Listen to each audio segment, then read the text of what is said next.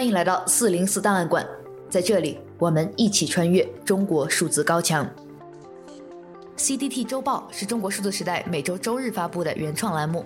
我们从网站每周发布的内容里面精心挑选出一些重要文章加以整合，分为荐读、关注、要闻、言论、奇闻等几个类别，方便读者了解过去一周中国数字时代重点关注的内容。如果大家希望了解更多本期节目中提到的新闻事件及相关文章，欢迎点击节目简介中的链接，在中国数字时代网站阅读全文。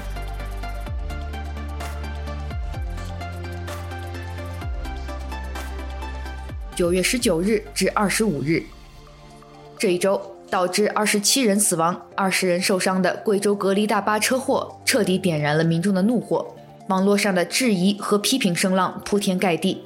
由于车祸发生在九月十八日凌晨，有网民将事发这天称作新的国耻日。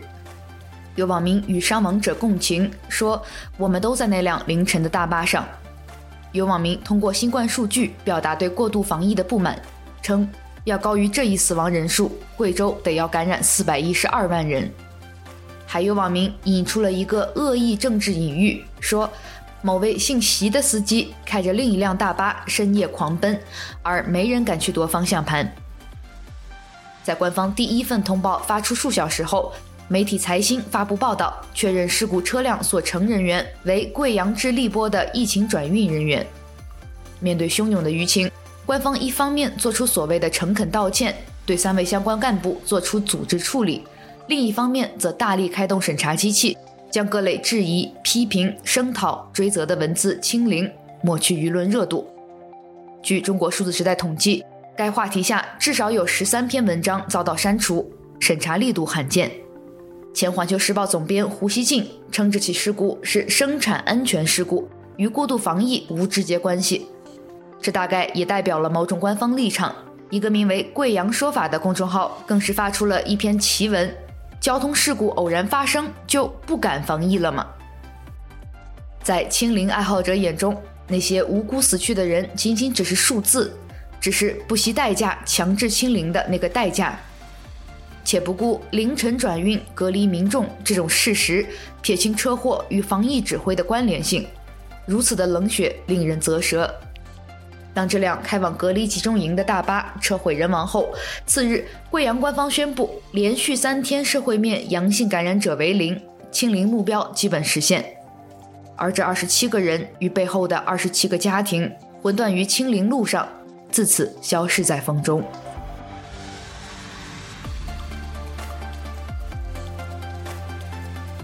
这一周，一张四川省自贡市当地社区推行十户长制度，并公开征集人选的通告截图在网上流传。这个从历史中打捞出来的名词，让人们联想到封建时代秦朝的编户齐民、元朝的迁户制这类具有高压恐怖色彩的户籍管理制度。据悉，这一基层治理制度创新早在2019年就有出现。从组织方式来讲，与新疆出现的十户联防也有一定相似之处。官方以防疫之名推动十户长制度的建立，可实际的操作却极大限制了公民自由，强化了有关部门的渗透与控制。比如，十户长这个位置由社区干部、网格员、党员等担任，被要求完成返乡人员摸排、隔离居家监测、建立十户群聊等工作，且要与社区干部、网格员形成传帮带、结对子的关系。这一提法最早也来自新疆。有网民评论称，疫情打破了中国社会业已形成的权力与权力边界，而权力的惯性一旦形成，必然倾向于把控更多的细节。十户长的设置显然是一种体现，从以往的居委会再度下沉到户，而下一步或许就是效仿历史上的暴政控民大法，搞连坐株连了。原本以为只是倒车回到文革，没想到却是回到两千多年前的秦朝。讽刺的是，那张传遍全网的十户长征集令，首句即引用了习近平2013年的讲话：“社区建设要与邻为善，以邻为伴。”而这后半句话也是近年来习近平治下中国周边外交的基本方针。有网民批评，类似十户制的控民之术，只会把国家打造成一个铁桶般的监狱，这无疑是在亡国之路上夺命狂奔。但很显然的是，这位精神状态不支、身体状况可疑的驾驶员，并不打算停下这辆满载的大巴。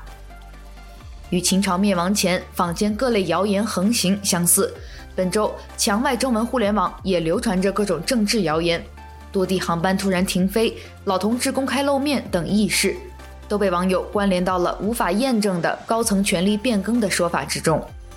无论真相如何，其背后祈求生变的社会心态都值得玩味。一周见读。九月十八日凌晨，贵州黔南州三利高速三都线段 K 三十一处发生了一起客车侧翻事故。事发时，车上载有四十七人，事故造成二十七人遇难。二十人受伤，正在救治。事后，根据《贵阳日报》的报道，这一辆客车是隔离转运车辆。该事件迅速在中文互联网上引发舆论关注。本期节目，我们一起回顾这一事件引发的舆论情绪和官方回应民众愤怒的方式。请见四零四档案馆第一百七十四期。我们的命运也会像那辆大巴，驾向堕落的黑夜。贵州隔离大巴翻车悲剧引发的舆论风暴，以及十九篇相关文章。二零二二年六月以来，中国多地连续出现高温干旱天气。据中国气候中心数据，此次高温天气已经持续超过三十天，影响人口超过九亿。更为糟糕的是，高温干旱导致川渝地区电力需求增加，水力发电减少。只能限电甚至停电，导致当地居民的生活更加困难。高温引发的山火破坏了大量植被，经过数天才被扑灭。这是近几年全球气候变暖、气候异常的一部分。本期节目就让我们梳理一下环保这个主题如何在中国官方和舆论中演变的。这个曾经不受重视的话题是怎样逐渐取得民间和官方的关注，又怎样在新时代下成为了民族主义的新战场。请见四零四档案馆第一百七十三期，这个夏天的热浪、停电、洪水和干旱，极端气候常态下的舆论回顾。二零二二年八月七日，西藏拉萨、日喀则等地报告了四起新冠病毒感染病例，于是拉萨等城市开始逐渐采取严厉的防控措施。这是自二零二零年西藏爆发疫情以来的第二次。而这次事实上的封城一直持续到本期播客撰写的九月二十二日。缺少物资、方舱医院环境恶劣、民众生活基本需要得不到满足等，在近三年中不断重复的问题，又一次在雪域高原上演。而更为糟糕的是，由于拉萨地处高原的地理位置，再加上中共对于西藏一直采取高压控制，周边地区的封控使得拉萨形成了一种孤岛效应。今天就让我们试图突破孤岛，来关注拉萨持续发生以防疫为名的人道主义灾难。请见四零四档案馆第一百七十七期：雪域高原上的信息孤岛，防疫灾难下的拉萨。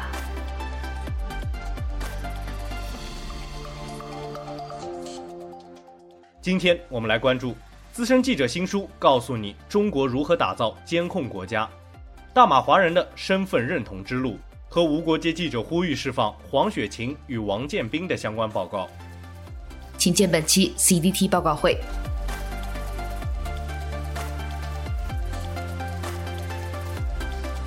一周关注：九月二十一日，一张来自四川省自贡市贡井区的推行十户长制度并公开征集人选的通告在网上流传。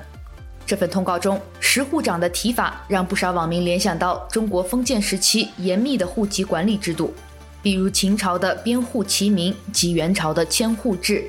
这一系列制度均有着株连、连坐等高压恐怖色彩。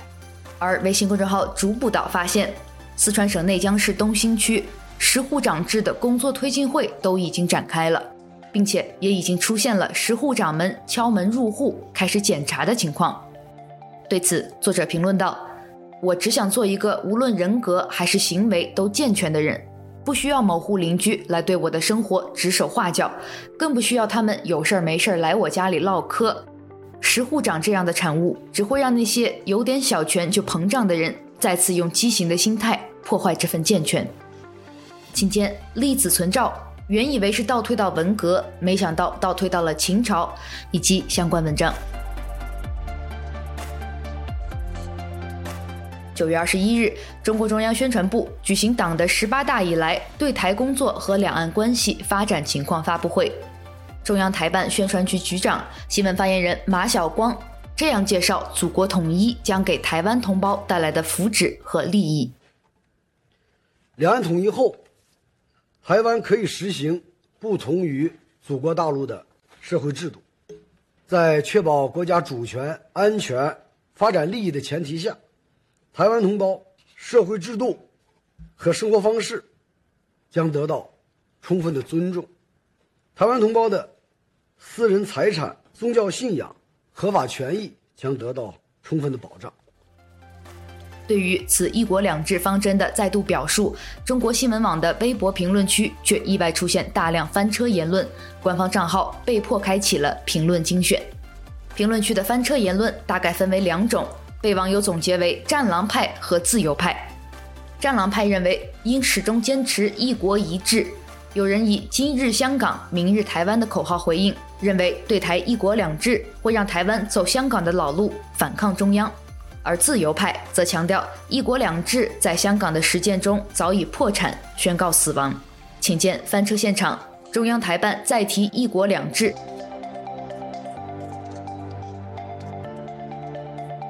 一周惊奇。九月十八日，贵阳转运大巴翻车，导致二十七死二十伤的悲剧还在调查中。贵阳疫情又爆出了一个令人匪夷所思的内幕：为封控小区送菜送物资的志愿者们，利用工作便利，打起了隔离在家的单身女性的主意。请见已经被四零四的文章，来自微信公众号 “sun 阳光下”。贵阳二十七人头七未过，志愿者们竟在封控区蹦迪，烈焰漂亮妹子。成都一社区要求餐饮店铺安装电子哨兵，这个设备主要是对入店人员进行识别，甄别来人是否有核酸，是否去过中高风险地区。该设备含安装费共计七千五百元。微信公众号城市嘚嘚嘚评论说：“现在成都本轮疫情平息，媒体都在报道烟火成都又回来了。其实对小店来说，要回来又何尝容易呢？”人们要恢复对生活的信心，才敢去消费。电子哨兵永远不可能提振信心，只能增加萧条感。可以说，它就是烟火气的敌人。核酸检测机构又出问题了。据石家庄市公安局九月二十四日通报，石家庄市相关部门在对全市核酸检测机构进行督查检查中发现。九月十四日，石家庄和合医学检验实验室对裕华区阳光三六一小区核酸检测出的一管二十比一混管阳性样本未上报，导致相关人员未得到及时管控，造成九月二十一日出现社区传播。警方已对其立案调查。请见来自微信公众号九点杂货铺的文章：核酸检测造假又有新花样。上网看看，很觉得有点荒谬。人们在铺天盖地争论一件根本就不该成为辩题的事：高铁上能不能卖卫生巾？微信公众号“六神磊磊读金庸”对此评论：假如心平气和、善意的去揣测，有些网民也谈不上是故意的恶意，他们只是畏惧过度的政治正确。他们觉得今天卖卫生巾不容置疑，会不会明天要、后天要？他们怕政治正确肆意蔓延，侵袭生活。说白了，还是因为那不是自己的需求，无法切身体会，就觉得女人多事，觉得别人的诉求都是冒犯自己。等到自己最后发现被社会忽视了，才出来抱怨，迟了。请见文章，我们居然还在扯卖卫生巾的蛋。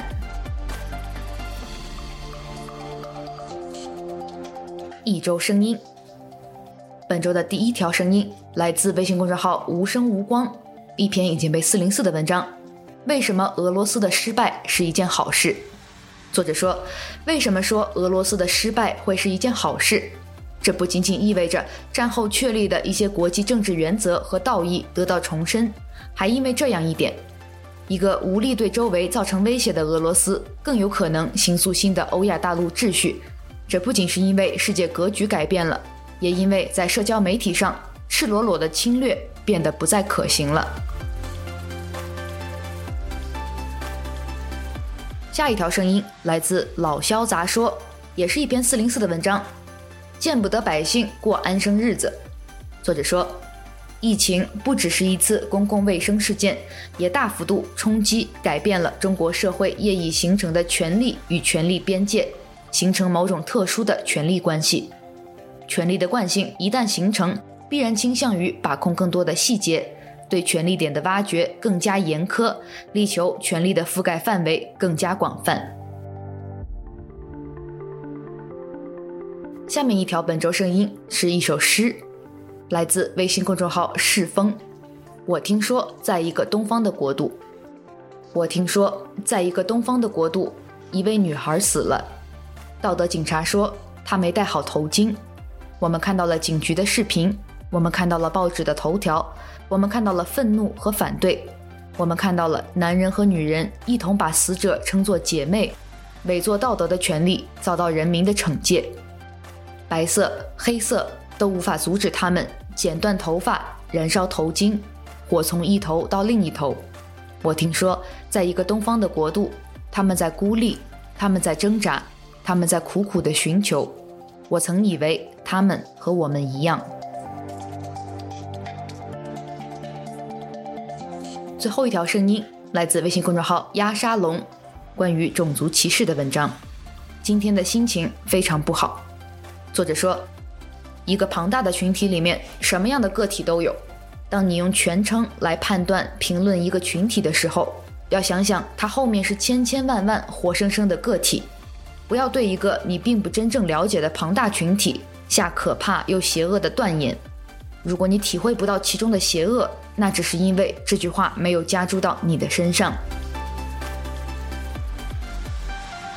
一周故事，在上周的周报中，我们提到过这样一个故事：在张家口太平堡村，入格和室友因拒绝参加当地的常态化核酸检测，被赶出家门，无家可归。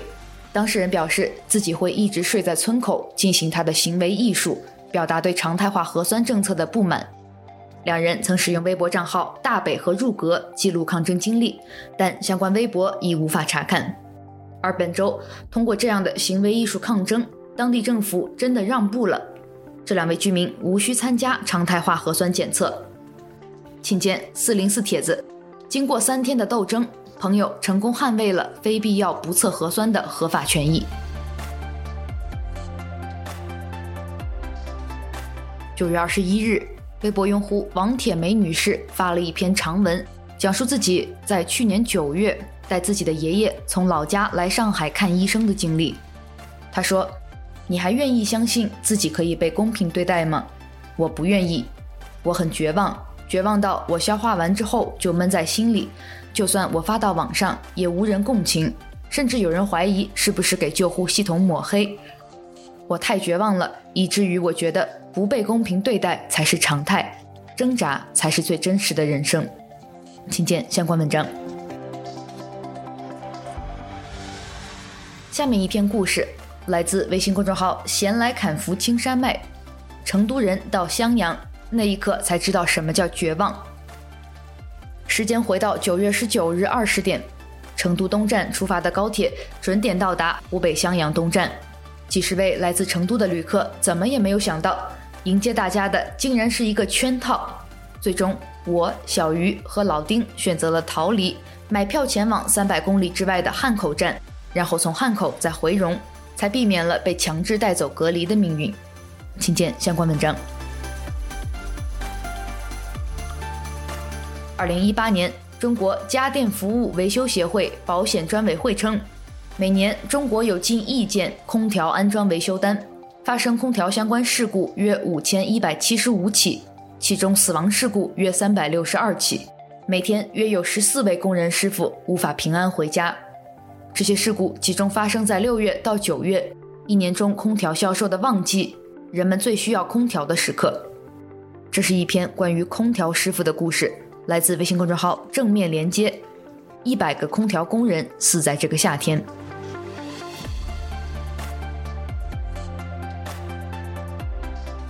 最后一周视频。近日，一段视频在中国社交媒体上被广泛传播。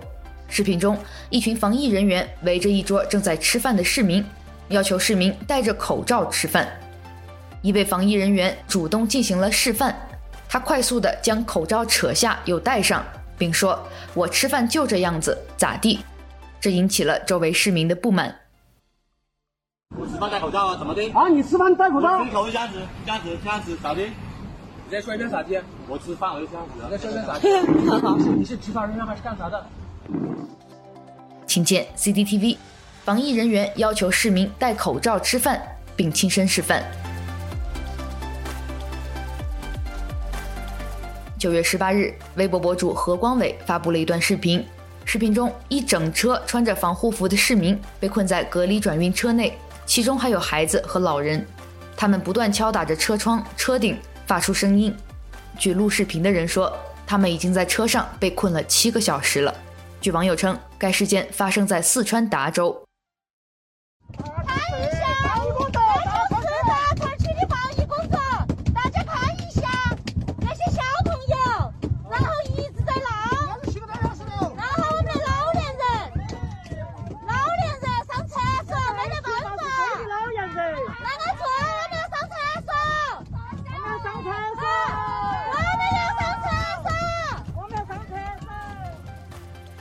请见 CCTV，我们要上厕所。四川达州市民被困转运车内七小时不准下车。